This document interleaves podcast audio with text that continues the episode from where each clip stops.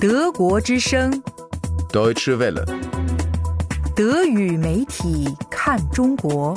Presseschau.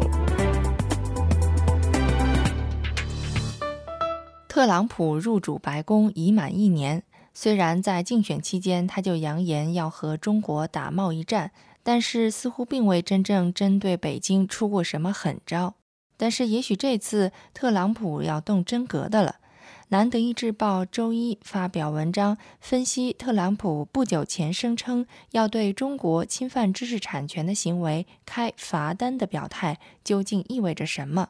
世界上两个最大的国民经济体就要开战了，或者这一切并没有那么严重？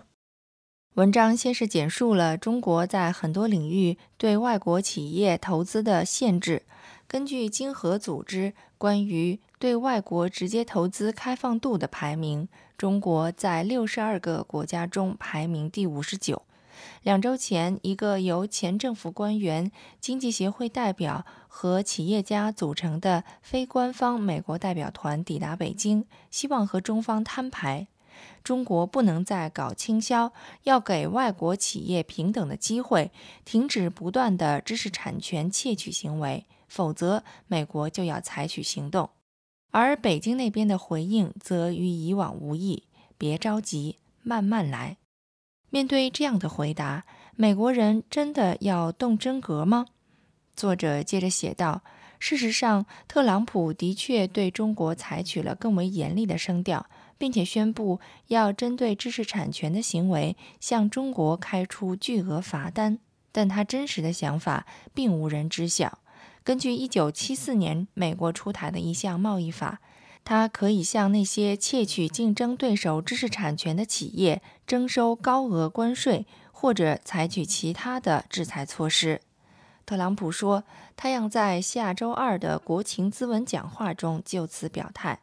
其实，在过去几个月里，特朗普已经多次威胁要采取惩罚性关税，或者是其他的制裁措施。对于这位美国总统来说，每年超过三千亿美元的对华贸易逆差是无法接受的耻辱。真正付诸实践的措施并不多，但是在华盛顿，有越来越多的专家认为这次可能会不一样了。战略与国际研究中心的中国问题专家甘思德认为，看起来这次美中两国可能真的要打一场贸易战。从目前来看，双方都没有表现出想要通过谈判和解的兴趣。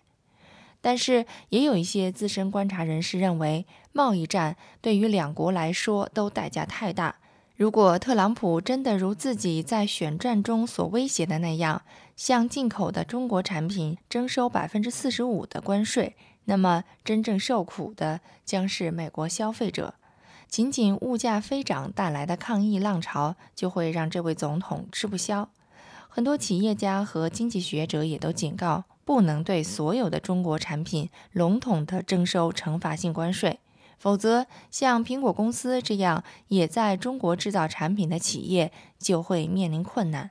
最后，文章还分析到，如果美国和中国之间的贸易冲突真的升级，那么德国也会面临两难选择。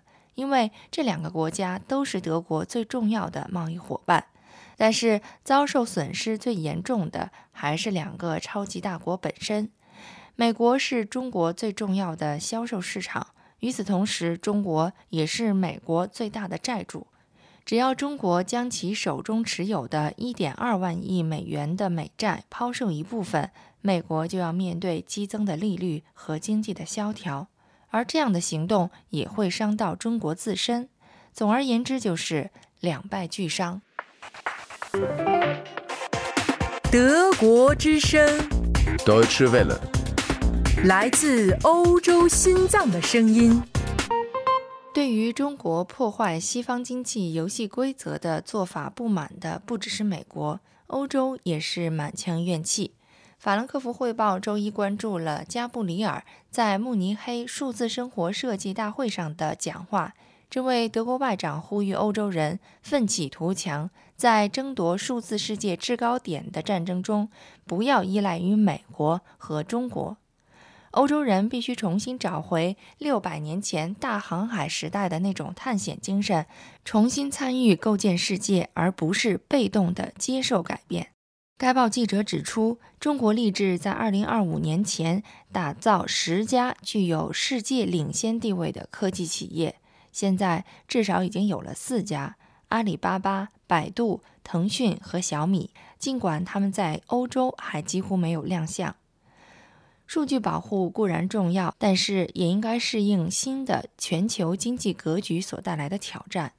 欧洲各国诸多的数据保护规定束缚了欧洲科技企业的发展。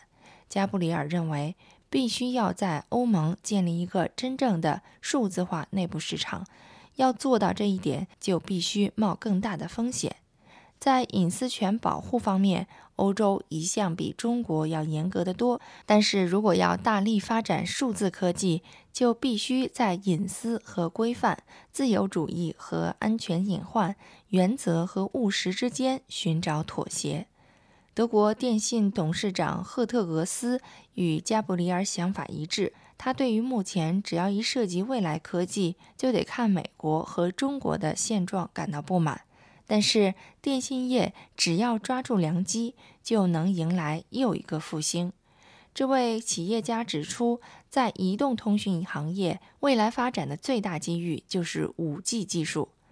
这位德电总裁明确指出，未来几年如果没有 5G 技术，从互联网到自动驾驶汽车的一切都无法顺利进行。